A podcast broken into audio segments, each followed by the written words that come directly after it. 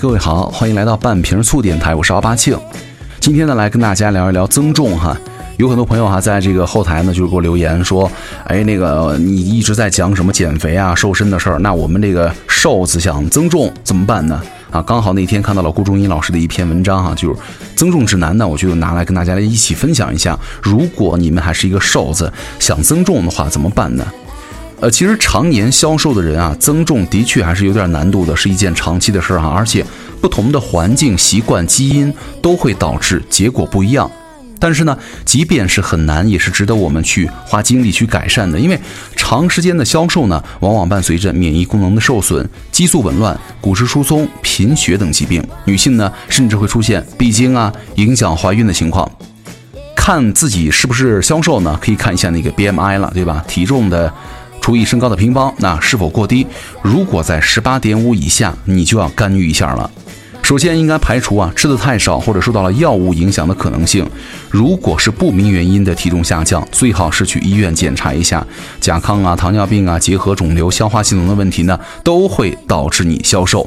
针对病因去治疗才是最重要的。另外，排除了以上的病症之后呢，你就需要从生活方式上注意调理了。有两个方面哈。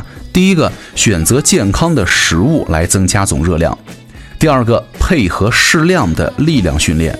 那第一个呢，选择健康的食物来增加总热量哈。饮食方面，摄入的总热量呢，应该比普通人每天要多吃五百卡路里以上啊。一个简单的方法就是，轻体力活动的普通人呢，就是平时呢你活动以坐着为主哈，以厘米为单位的身高减去一百零五之后呢，得到的。差再乘以三十，也算是维持体重的一个热量了。举个例子啊，比如说你身高一米六，对吧？你想增重，每天吃的热量呢，至少需要一六零减一零五，然后呢再乘以三十，然后加上五百，就等于两千一百五十卡路里左右。你看，你要吃够这些热量，就需要调整和注意饮食习惯了。首先，你看合理安排饮食，调整进食的心态。我们要注意哈，利用自己有限的胃啊，比如说养成干湿分开的习惯，就是不要在吃饭前呢喝太多的水，包括碳酸饮料、奶茶，让仅有的胃口呢都用来喝水了，你哪还吃得下饭啊？吃完饭半个小时以上再去喝水。另外，热量当中啊，百分之六十到七十应该来自于碳水化合物，而且米饭才应该是补充热量最主要的食物了，而且呢，容易消化和吸收啊，记得多吃。只是要注意哈，有的米饭呢，可能很多这个，比如说砷的含量很高哈，就是选择有品牌的大米呢，相对来说有保障一些。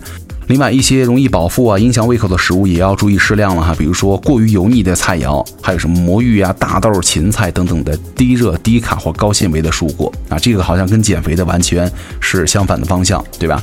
好，然后呢，还要有一个积极的态度，充满信心和放松的状态呢，你去吃各种食物就行了，你不要把吃饭当成任务，就一口一口的给进送进去就行了。另外呢，就是适当加餐，吃营养密度高、好消化的东西了。而且为了增加热量，你可以在菜肴当中啊加奶酪，在汤里加奶粉，而且加餐也很重要哈，一天吃个五六顿都可以。比如说早午啊、下午、睡前啊都可以吃。除了要多吃奶制品、坚果、水果以外呢，甚至你还可以在水果上抹点什么花生酱啊。吃火锅的时候呢，也不用克制使用酱料了，反正呢能够让你食欲大增的方法都可以试试。这个太愁人了。说到这一段的时候，真都有点。想去吃了哈，比如说以牛奶为基础吧，加香蕉啊、草莓啊、乳清蛋白啊，甚至黑巧克力啊，对吧？这些营养密度都挺高的，味道也还可以。牛奶哈真的挺好，多喝点没问题。就喝哪种牛奶呢？各有利弊，但总体差别不大。然后你还可以自己给自己做点这个冰沙呀、奶昔、牛奶燕麦粥也非常不错，对吧？如果你图方便的话，买点什么麦片棒啊、坚果棒都没毛病。那其他呢？平时吃的食物一般人也没有太大区别哈，主要是。不要试图吃各种含糖的饮料、各种饱和脂肪多的食物来源来增重，因为它们的维生素啊、矿物质很少，别吃到最后又胖又营养不良了。所以还是建议大家吃各种全谷啊、蔬菜、水果、乳制品、瘦肉、坚果等高密度的营养的食物了。另外还要注意一点很重要哈，就是注意保证蛋白质的摄入了。这个高蛋白质的食物啊，相比于一般人群呢，更需要保证，但是呢，也不需要太多。肉呢，每天多吃个两三两就行了。坚果也是一样，里边的蛋白质呢，优质的脂肪酸很多，但是呢，也不要过量。如果蛋白质你吃的量足够多了，就没有必要吃什么蛋白粉了哈。但是考虑到一般的蛋白粉呢又很便宜很方便，就算是很好的蛋白质来源了，特别是老年人呐、消化功能不好的呀，吃蛋白粉还是比较合适的哈。那生活上呢，你可以去注意一下，记录一下自己的饮食习惯，方便就餐的时间呢，爱吃的食物，这样的话都可以配合作息，让自己呢更容易胖起来，也能够顺便让生活呀更加的有规律。另外一点就是，你还要结合适量的力量训练。一般来说呢，我们先建议哈优先控制饮食，因为饮食的影响要比运动还是大一些的。但是啊，不管是对于一般的人群，还是以减肥或者增重为目标的人群呢，规律的运动对于增强心肺功能啊、预防或者改善慢性疾病、改善肌肉力量、控制体重等方面呢，都有很多益处了。比如说，平时注意减少久坐，每周呢至少一百五十分钟的中等强度，就是略微出汗的有氧运动。另外呢，快走啊、自行车、游泳都 OK。每周两到三次的肌肉力量训练，比如说哑铃、弹力带，这都是常规操作。